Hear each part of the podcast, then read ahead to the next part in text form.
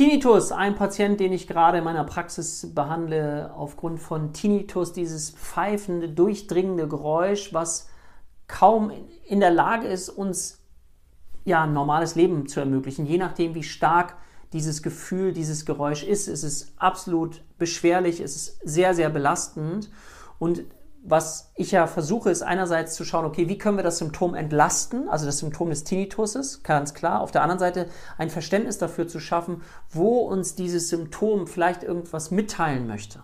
Ja, was kann das sein? Und es zeigt sich immer wieder, dass wenn ich die Bedürfnisse nicht lebe, die ich ursprünglich habe und einem Leben bin, wo ich das Gefühl habe, ich bin in einem Käfig, dass es dann schwierig wird und das Leben sich Symptome sucht, damit es uns zeigen kann, dass wir etwas verändern sollten. Und da sind wir jetzt dran. Und da gibt es dann Schritte, Schritt für Schritt ähm, in ein anderes Leben zu kommen.